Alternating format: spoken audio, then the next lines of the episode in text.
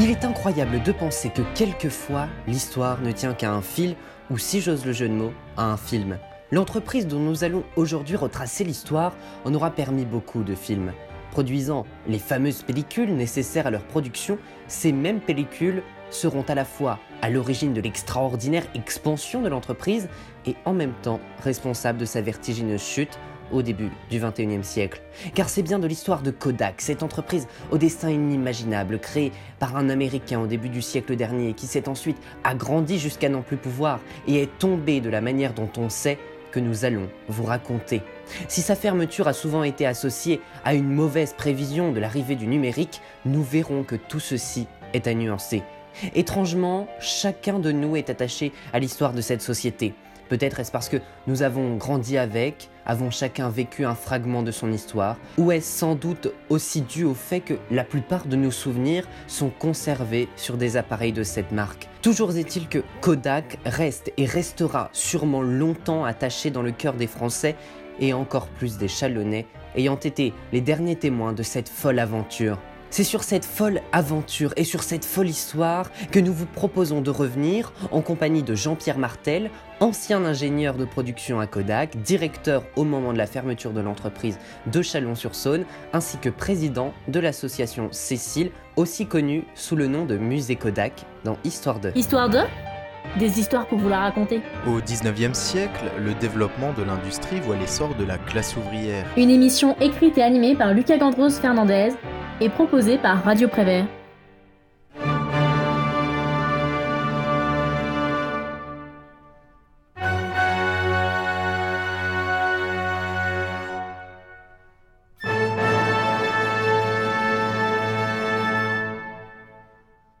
Avant de revenir sur l'histoire de cette entreprise, intéressons-nous d'abord à celle de la photographie.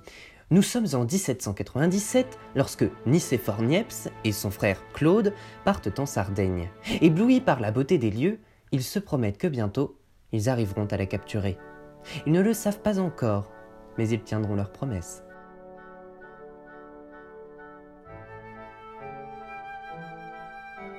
Dès 1816, Nicéphore se penche sur la question et écrit à son frère Je plaçais l'appareil dans la chambre où je travaille, face à la volière.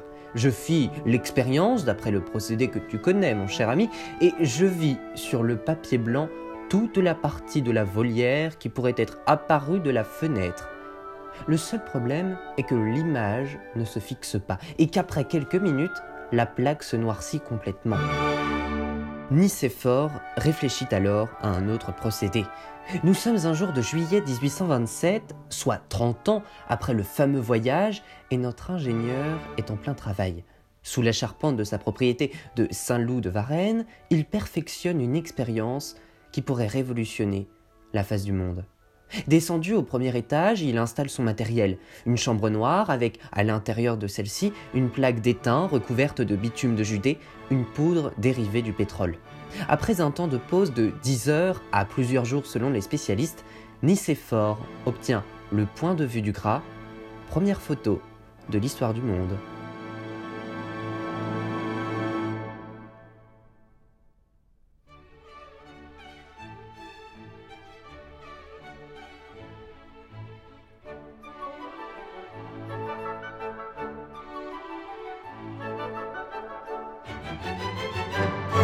Mais hélas, Niepce ne recevra pas la gloire qu'il mérite et tout le 19e siècle durant, nous penserons que nous devons la photographie à Louis Daguerre qui, s'étant basé sur les travaux de Niepce, inventera le daguerréotype, ancêtre de nos procédés actuels.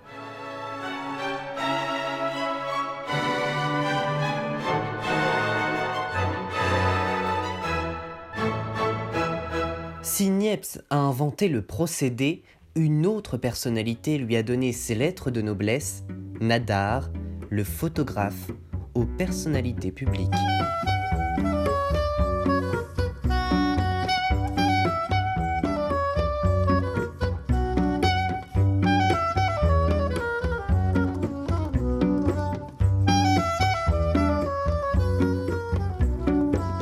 Modeste opérateur d'une belle invention dont il faut remercier messieurs Niepce et Daguerre. J'ai pour état civil Félix Tournachon de métier, fixateur des grâces éphémères. Jeunes filles au clair, militaires à bacchantes, bambins à blondes anglaises, poètes échevelés. Je fixe sur des plaques l'humanité touchante qui vient poser au fond de mon studio des vanités.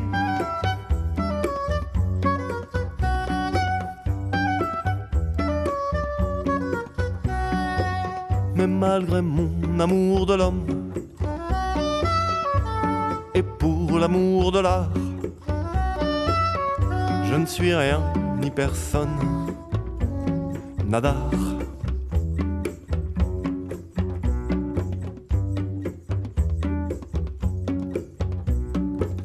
Artiste un peu bohème, doux rêveur, bon à rien, j'ai ouvert ma boutique au peuple parisien. Mon renom grandissant depuis ce jour l'attire. Mais ce n'est pas à moi qu'il s'applique à sourire. Alors, machinal, comme une bête de somme, je retouche au pinceau les gueules de carême. Je ponctue l'existence d'éclairs de magnésium, mariage d'essai, communion, baptême.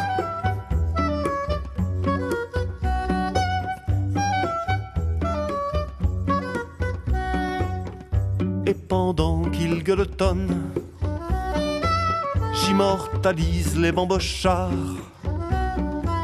en étant rien ni personne, nadar.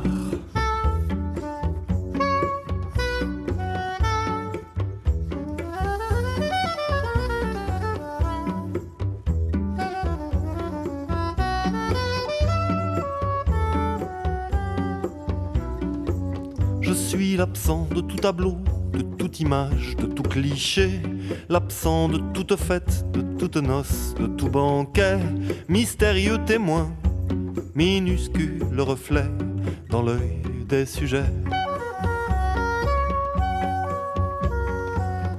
Mon visage a pour masque une boîte à soufflet. Mon âme évolue dans le secret des chambres noires. Mon œil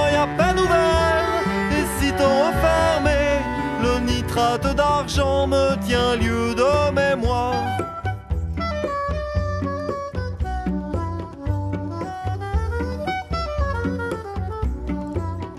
Mais sous ces allures bouffonnes, j'aiguise mon regard. Moi je ne suis rien ni personne.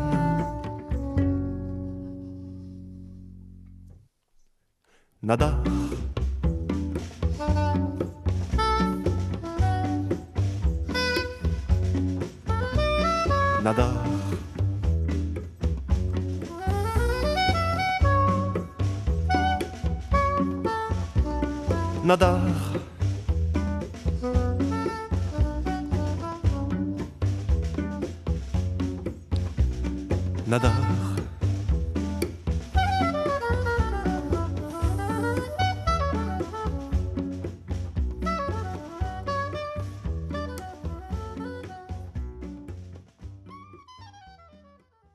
De?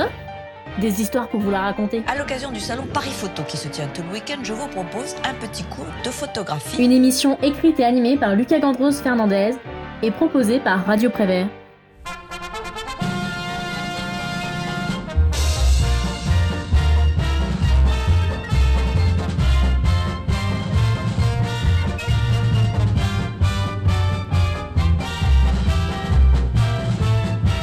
Un petit peu plus tard, en 1881, mais de l'autre côté de l'Atlantique, c'est une toute autre révolution qui se prépare, opérée par George Eastman. Ce petit gratte-papier dans une banque avait abandonné son boulot pour créer sa propre société, sans aucune formation de chimiste. Cette société est alors baptisée Eastman Dry Plate Company, mais dans un but de mondialisation avant le terme, son créateur décide de la renommer Kodak afin que chaque homme et chaque femme dans le monde puisse prononcer son nom. Dans les années 1890, la firme Kodak lance les premiers appareils à main. Son slogan Appuyez sur le bouton, nous faisons le reste. Et effectivement, la société se charge vraiment de tout. Le premier appareil, baptisé de Detective, vendu dans une boîte en bois en forme de cube, est destiné à être renvoyé au siège de l'entreprise dans l'État de New York pour le développement des photos, elle-même par la suite renvoyée à l'expéditeur avec une boîte de pellicules neuves. permettait de se débarrasser des appareils photo extrêmement lourds à plaques pour avoir euh, des choses faciles à transporter et ça ouvrait aussi la porte au cinéma. Pâté frère Roquet, la valse des Balois.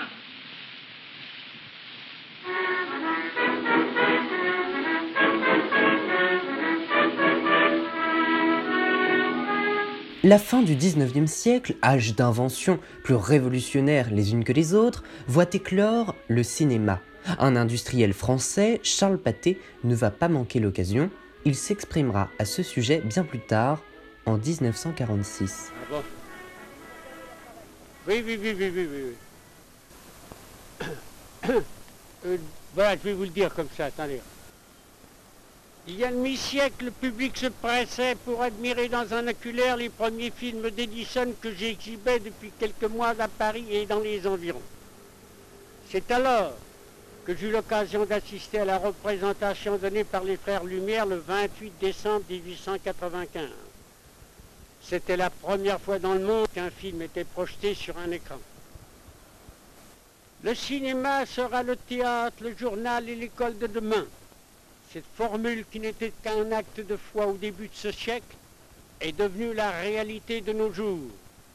Le cinéma, simple curiosité scientifique à l'origine, est aujourd'hui une des plus grandes industries mondiales. Et s'il y a une chose dont le cinéma ait besoin, c'est bien de pellicules. Charles Pathé, donc un nettement plus jeune, euh, s'est lancé dans le cinéma et il avait donc euh, comme ça des studios de prise de vue qu'il mettait à disposition des réalisateurs et des metteurs en scène et c'est lui qui fournissait la pellicule. Et bien entendu, assez rapidement, il s'est dit j'achète de la pellicule à l'Ispan Kodak, pourquoi ne pas la fabriquer?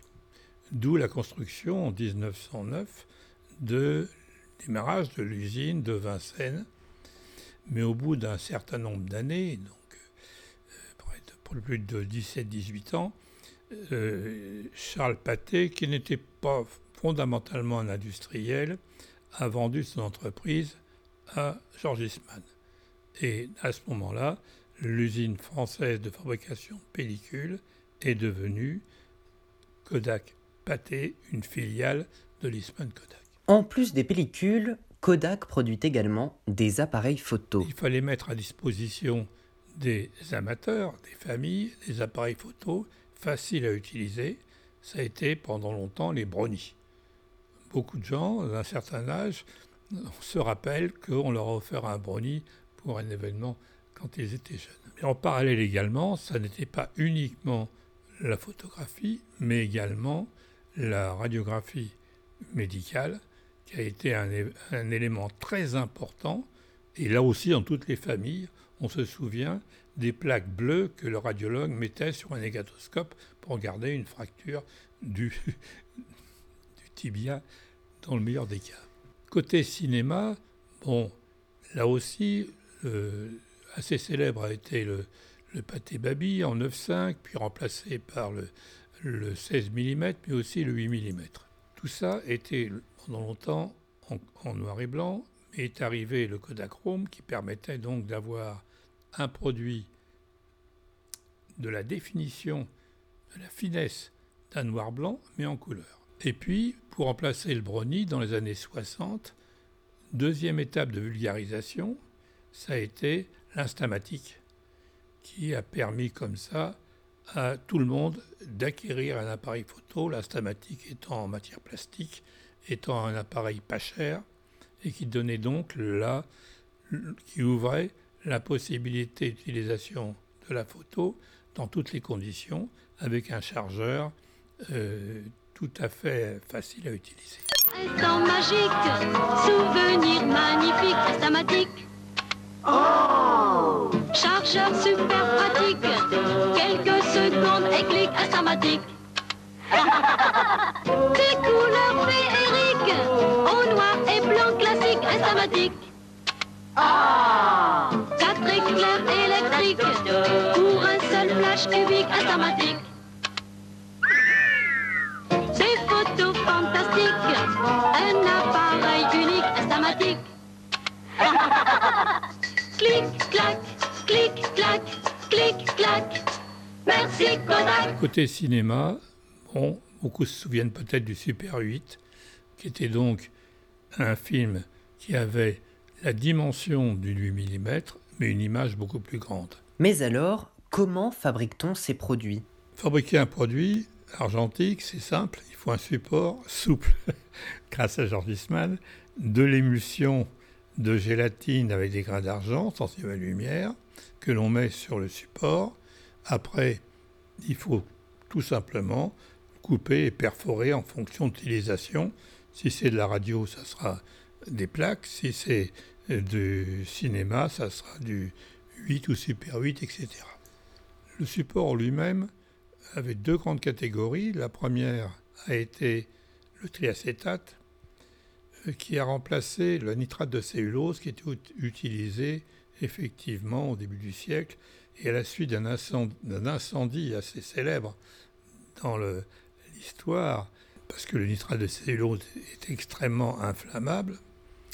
C'est le fameux incendie du bazar de la charité qui a amené un blocage littéral euh, du cinéma sur nitrate de cellulose, puis la conversion à un support dit de sécurité en acétate puis triacétate de cellulose. Bienvenue au bazar de la charité. Il euh, y a un problème? Qu'est-ce que c'est? Brûlé en une demi-heure.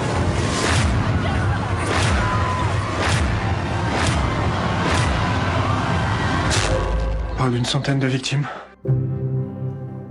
Rappelons rapidement les faits. Le 4 mai 1894 se tient alors une fête de bienfaisance organisée au profit des pauvres. Alors que la soirée bat son plein, un incendie se propage. Celui-ci a été causé par la combustion des vapeurs de l'éther, un liquide très inflammable utilisé pour alimenter la lampe d'un projecteur de cinéma si cet incendie aura tué de grandes personnalités pour l'époque, telles que la duchesse d'Alençon, sœur de l'impératrice ici, il aura aussi suscité de nombreuses interrogations et remises en cause concernant l'avenir de cette toute nouvelle invention qu'est le cinéma.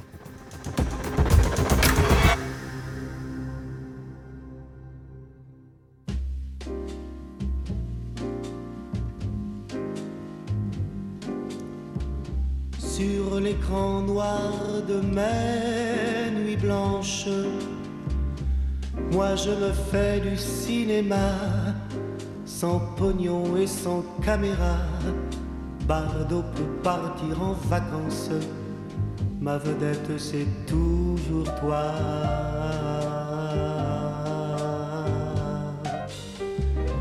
Pour te dire que je t'aime, rien à faire, je flanche j'ai du cœur, mais pas d'estomac, c'est pourquoi je prends ma revanche sur l'écran noir de mes nuits blanches où je me fais du cinéma.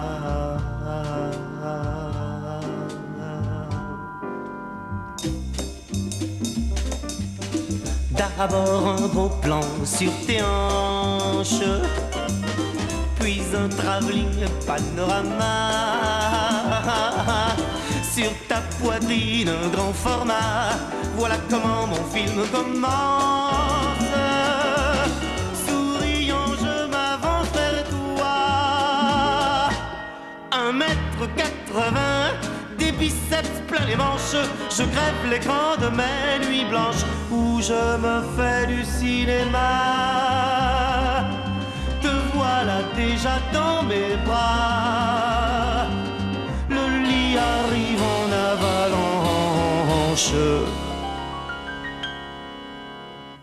Sur l'écran noir de mes nuits blanches où je me fais du cinéma une fois, deux fois, dix fois, vingt fois. Je recommence la séquence où tu me tombes dans les bras.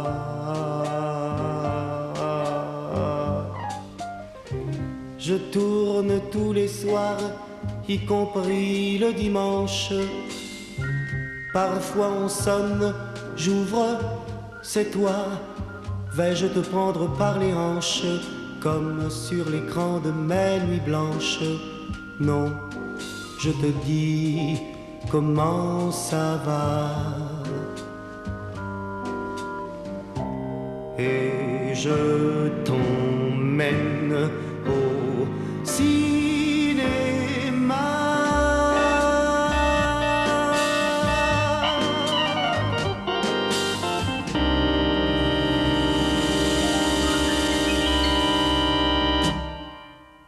Histoire de Des histoires pour vous la raconter. Ton pote qui prend la photo, euh, c'est pas faire les photos. Euh, comment on enlève le flash Une émission écrite et animée par Lucas Gandros Fernandez et proposée par Radio Prévert.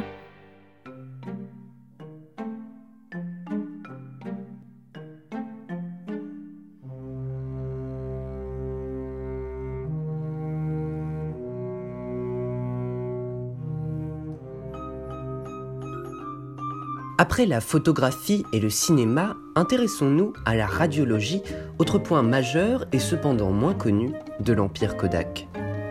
En parallèle, pour la radiographie, pour des raisons de stabilité d'image, le support développé était un polyester, mais beaucoup plus résistant, tellement résistant d'ailleurs qu'il ne pouvait pas passer dans, un appareil de prise de vue ou de projection avec le risque de casser le système d'entraînement. Mais d'ailleurs, ce support n'est-il pas recouvert d'une émulsion?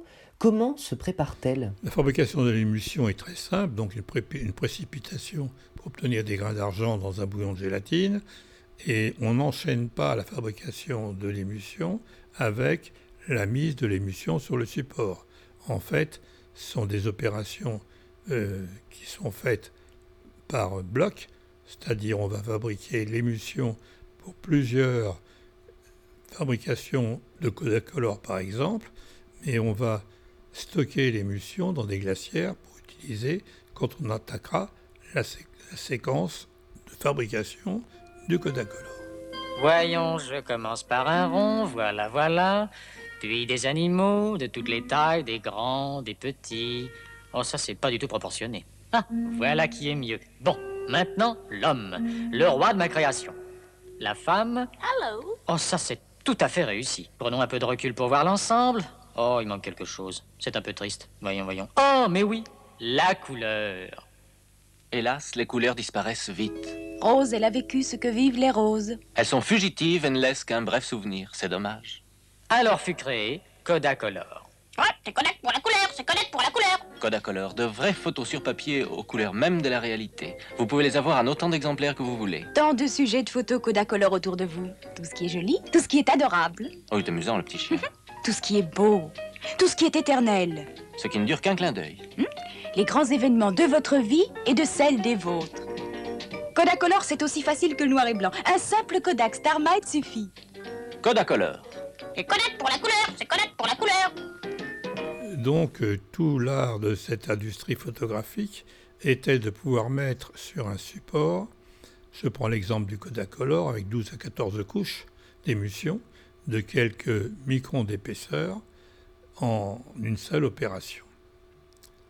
Il faut donc approvisionner le, les postes dits de coulage où on, en, où on étend l'émulsion sur le support avec toutes les émulsions dont on a besoin et les mettre en une seule opération, les unes au-dessus des autres.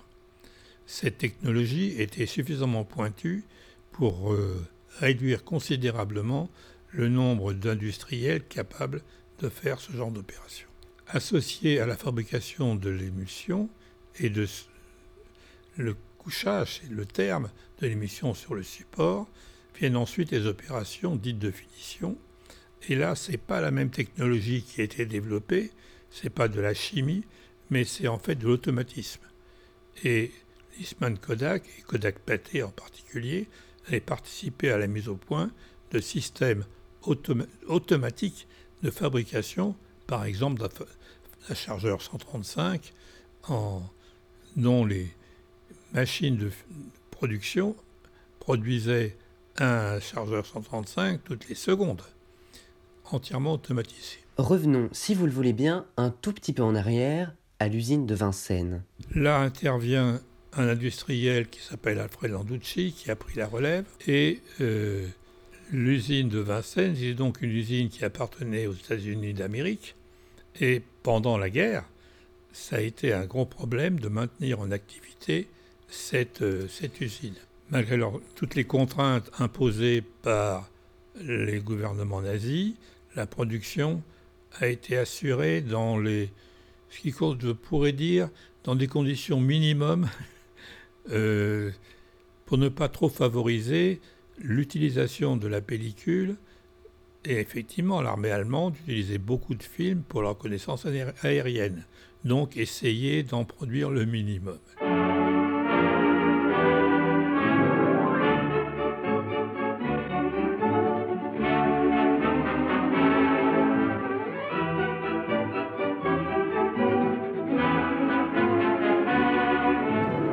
Bien entendu, l'usine de Vincennes a, été en pleine croissance pendant les Trente Glorieuses, avec une, augmentation considérable des ventes de produits pour le cinéma et pour l'amateur.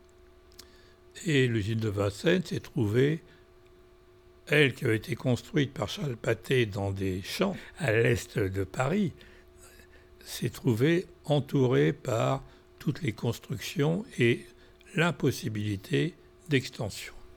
Donc ça a amené la volonté de décentraliser, d'abord non pas pour fermer l'usine de Vincennes, mais pour faire la production qui ne pouvait pas être assurée à Vincennes par manque de capacité, essentiellement la radiographie, et l'usine de Vincennes continuant à assurer les produits couleurs, le cinéma et le Kodacolor par exemple.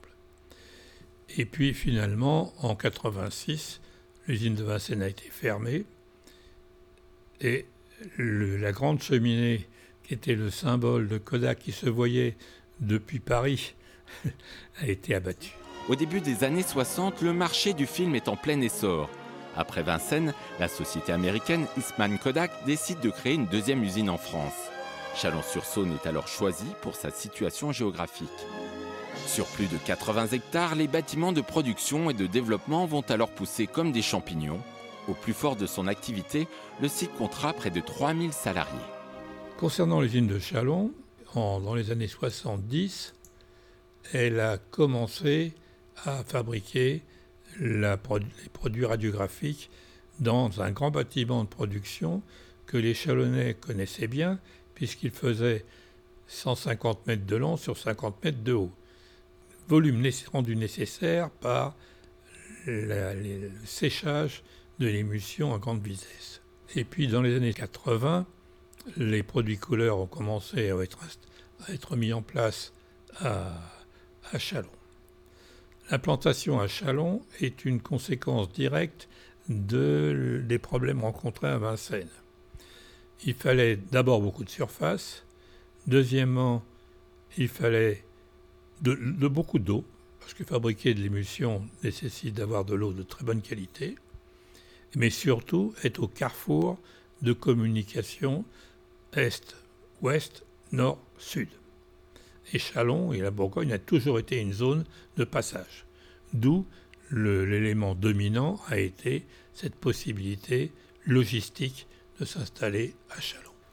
Donc pendant, depuis les années 80, et disons pendant en arrondissant 30 ans, l'usine de Chalon a produit les, films pour la photo grand public, Kodacolor, Kodachrome, le film pour le cinéma et la radiographie médicale. Et ce, pour un marché qui n'était pas limité à la France, mais qui était limité à l'Europe jusqu'aux marges de l'Oural, l'Afrique et le Moyen-Orient. Si Kodak a été une marque de produits révolutionnaire, ancrée dans la mémoire de beaucoup de personnes, cela a aussi été une multitude d'hommes et de femmes au service de cette multinationale. Alors on ne peut pas parler de l'industrie euh, de la photographie sans parler de ceux et de celles qui la faisaient fonctionner. Et donc c'est une chose extrêmement importante que l'usine a mis en place à Chalon, mais aussi euh, aux États-Unis. C'était un mouvement global de la compagnie pour arriver à une excellence industrielle. Cette excellence industrielle étant un héritage un petit peu de George Eastman, qui était un, humaniste, et euh, ça a été donc conservé. Ça a été conservé tout le temps et surtout en amélioration constante pour donner à tout le personnel une éducation. Et le plus bel exemple est sans doute en matière de sécurité, où l'usine de Chalon était une des usines où le taux d'incident ou d'accident était le plus bas en France. Et puis est arrivé l'arrivée du numérique. Bon, c'était pas une surprise contrairement à ce qu'on pense, ou ce qu'on pense généralement, il y a un point de virage où le basculement vers le numérique, qui était une possibilité, est devenu une certitude. Et cette date, cette date limite, c'est 2003. Elle était liée à quoi? Elle était liée au développement des capteurs, au développement des mémoires et aussi à l'équipement des ménages en ordinateur, car on ne pouvait rien faire d'un appareil photo numérique ou peu sans ordinateur. Donc cette conjugaison et cette croissance énorme de l'informatique, au sens large du terme, a amené donc un basculement qui nous amenait la certitude de l'arrêt de la fabrication des produits argentiques. L'ordinateur s'installe chaque jour de plus en plus dans notre vie quotidienne. Ainsi que nous prenions le métro, le train ou bien l'avion, c'est lui qui règle le trafic et veille sur notre sécurité. Bientôt, il nous sortira des embouteillages. Et au train où vont les choses, on peut se demander quels seront les domaines de notre existence qui lui échapperont. Oui, cette machine, car ce n'est qu'une machine, va prendre une telle place dans notre société qu'on parle volontiers de révolution. Alors après, on peut se dire, est-ce qu'il y avait d'autres solutions? Oui et non. Car en fait, la fabrication d'une pellicule, on l'a vu, est un très long process demandant beaucoup, beaucoup de personnel très qualifié, alors que la fabrication d'un appareil photo numérique, en fait, est beaucoup plus, pas plus simple, mais seulement est lié à tout un processus de montage de différents éléments euh, qui, en général, se font toujours à la main, pour des raisons purement de changement très rapide de modèle, etc. Une ligne de montage automatique de quelque chose, euh, d'un appareil, ne peut se rentabiliser que si on fabrique pendant un certain nombre de mois ou d'années. Si tous les mois il faut changer de modèle, on ne peut pas. On est donc contraint à utiliser une main-d'œuvre, excusez-moi du terme, bas prix. Donc en fait, tout le monde pense que Kodak n'avait rien vu arriver, ce qui est complètement faux. On savait, mais on ne savait pas trop à quel rythme. Et encore une fois, le basculement 2003 a été, je dirais, fatal pour euh, cette industrie.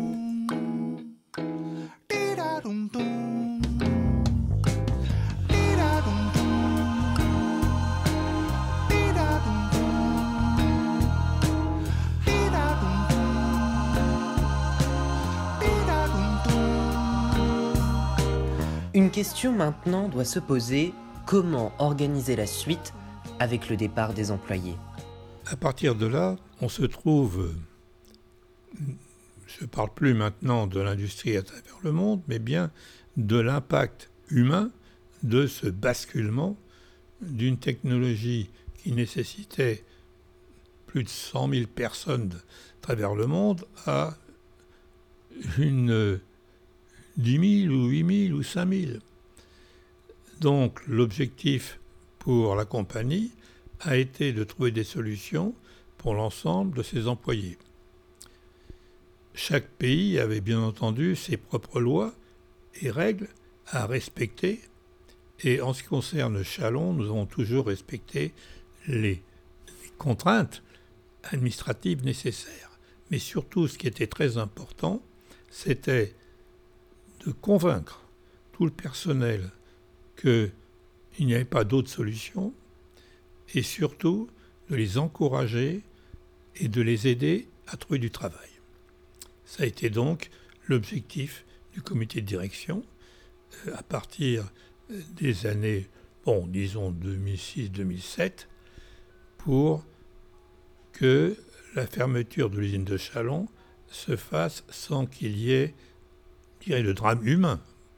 disons les mots pour ceux, qui, le méritent. Et en fait, je pense que grâce à tous les efforts et surtout à la c'est pas la bonne volonté, mais la compréhension de notre personnel d'une situation qui ne pouvait pas se passer autrement. On ne pouvait pas remplacer une usine de 2200 personnes par une usine de 200 personnes pour monter les appareils. Ça n'avait aucun sens. Donc cette compréhension du personnel et la confiance qu'ils ont eue dans la direction nous a permis de trouver des solutions pour, je dirais, la quasi-totalité. Bien entendu, pas toujours dans des conditions de salaire identiques, mais au moins avec un suivi, une continuité dans l'action du travail. En 2008 est donné le point d'orgue à l'entreprise Kodak de Chalon qui voit son bâtiment de couchage des émulsions détruit. C'en est fini de cette incroyable ascension et les ouvriers ne peuvent plus que dire, en pensant à ce naufrage, ne me quitte pas. Ne me quitte pas, il faut oublier tout, peut s'oublier qui s'enfuit déjà, oublier le temps des malentendus et le temps perdu, à savoir comment oublier ces heures qui tuaient parfois à coups de pourquoi le cœur du bonheur ne me quitte pas, ne me quitte pas, ne me quitte pas, ne me quitte pas. Moi, je t'offrirai des perles de pluie venues de pays où il ne pleut pas. Je creuserai la terre jusqu'après ma mort pour couvrir ton corps d'or et de lumière. Je ferai un domaine où l'amour sera roi, où l'amour sera loi, où tu seras reine. Ne me quitte pas, ne me quitte pas, ne me quitte pas, ne me quitte pas.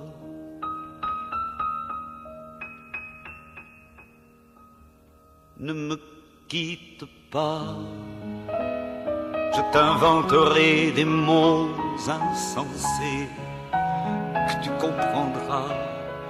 Je te parlerai de ces amants-là qui ont vu deux fois leur cœur s'embraser.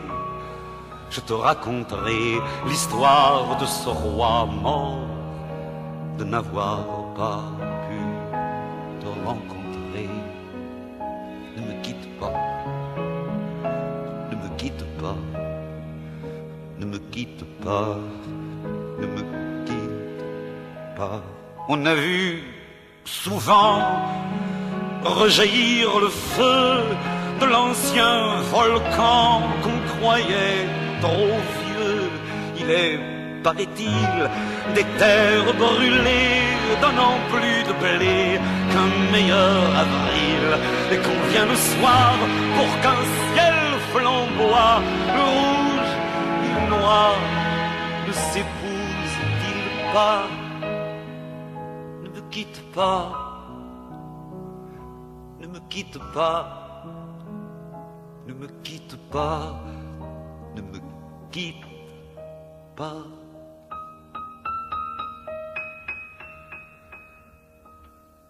Ne me quitte pas, je ne vais plus pleurer, je ne vais plus parler, je me cacherai là à te regarder danser, sourire, à t'écouter chanter et puis rire.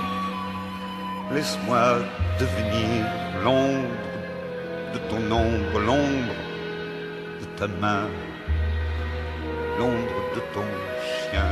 Mais ne me quitte pas, ne me quitte pas, pas, ne me quitte pas.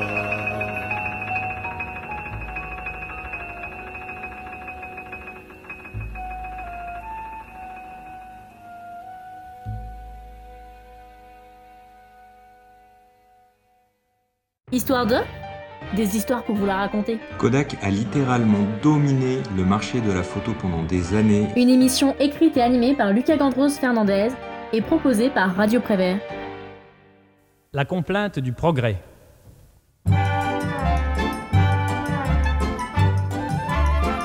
Autrefois, pour faire sa cour, on parlait d'amour.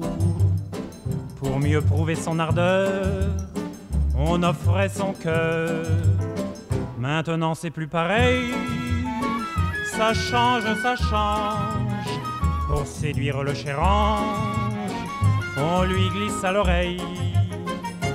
Ah, Gudule, viens m'embrasser et je te donnerai un frigidaire, un joli scooter, un atomixer et du Dalopio, une cuisinière avec un four en verre, des tas de couverts et des pelles à gâteau, une tourniquette pour faire la vinaigrette, un bel aérateur pour bouffer les odeurs. Des draps qui chauffent, un pistolet à gaufres, un avion pour deux, et nous serons heureux. Pour se rendre compte de l'incroyable saut dans le progrès qu'a été le développement de la photographie, il est intéressant d'écouter un certain Jacques Chirac en 81 ébahi par le progrès. À l'époque, maintenant on commence à le voir, mais qui à l'époque c'était en avant-première en quelque sorte, oui. Oh oui, très simple, pas, pas, pas, un appareil d'amateur, tout à fait d'amateur, mais qui a cette caractéristique étonnante, c'est qu'il n'y a aucune manipulation à faire. En particulier, il suffit de regarder dans le, dans le viseur l'objectif qu'on veut et la distance se met toute seule en place. C'est tout à fait étonnant. Bon, je sais pas comment ils font ça, je connais rien. On reste un fait. Bon, autrement dit, suffit, on regarde et on appuie. Bon, on regarde ou bien le carré est allumé, on appuie, ou bien il n'est pas allumé, on n'appuie pas. C'est tout, c'est il n'y a donc rien à faire, rien, si ce n'est à mettre la pellicule. On peut encore trouver un truc avec une pellicule permanente. C'est la seule chose qui me manque, n'est-ce pas? Bon, à mettre la pellicule. Alors j'ai fait des photos avec cet appareil, elles ne sont pas mauvaises du tout. Oui, elles sont très très Pas mauvaises du tout. C'est une photo d'amateur, une photo ordinaire, mais elles ne sont pas mauvaises avec ça. Alors ça, ouais, c'est vraiment clic-clac, merci Kodak. Là, ça y est vraiment faire. Et l'important de la photographie, on se rend plus compte maintenant, on a accès sur son smartphone à des centaines de photos, combien c'était difficile dans le passé, sans la photo, de garder les souvenirs des événements et des, et des gens qu'on a connus ou aimés. Donc c'était vraiment, la photographie, ça a été vraiment un basculement dans la relation humaine. Car la photographie ne s'arrêtera jamais de battre dans le cœur de chacun de nous et continuera toujours d'inspirer les plus grands, comme ici, avec Pierre Perret, en 76. Si le diaphragme ouvert vous offre encore une résistance, surtout ne forcez pas, vous n'êtes pas à la bonne distance. Appuyez sur le déclic de gauche où c'est marqué open. Et si ça se déclenche toujours pas, c'est qu'il y a un pépène. Ma femme avait le cafard, déjà minuit moins le quart. Mes neveux en pétard, les tontons un gars. Vas-y tonton,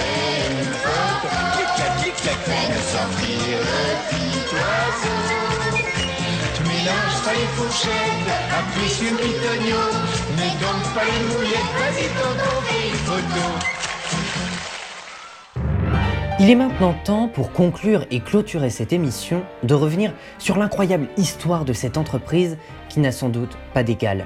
La croissance extraordinaire de celle-ci sur un produit aussi ciblé que la pellicule force l'admiration.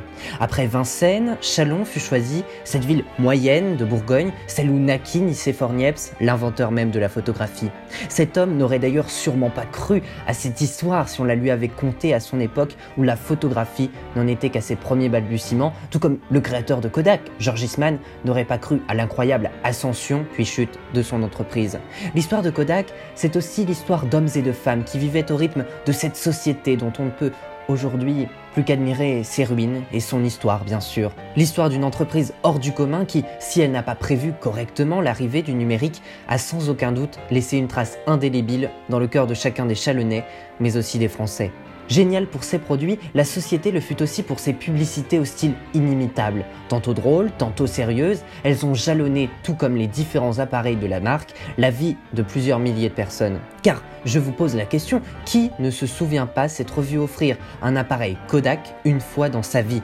C'est bien ça la réussite de cette firme, s'introduire au plus profond possible dans les foyers et gagner les cœurs. Et l'émotion suscitée lors de la destruction d'un des derniers bâtiments de Kodak en atteste, on ne peut plus. Mais revenons aux sources afin de conclure et citons Nadar, génial photographe du 19e siècle qui s'était permis de critiquer la photographie amateur. La photographie est une découverte merveilleuse, avait-il dit, une science qui occupe les intelligences les plus élevées, un art qui aiguise les esprits les plus sagaces et dont l'application est à la portée du dernier des imbéciles. C'est ce qu'a compris l'ingénieux George Eastman et ce qui lui a permis de construire l'empire qu'on sait mais avec des termes moins explicites et plus cordiaux. Nos remerciements vont bien sûr à Jean-Pierre Martel, ancien ingénieur de production à Kodak, directeur au moment de la fermeture de l'usine de Chalon-sur-Saône et président de l'association Cécile, aussi connue sous le nom de Musée Kodak, qui a aimablement accepté de participer à cette émission. Il vous accueillera par ailleurs avec plaisir dans les anciens bureaux même de la firme pour vous raconter l'incroyable histoire de cette société, 12 rue Alfred Castier à Chalon-sur-Saône. Pour plus d'informations, rendez-vous sur le site argentiquecécile-kodak.fr ou bien envoyez un mail à association.cécile.laposte.net.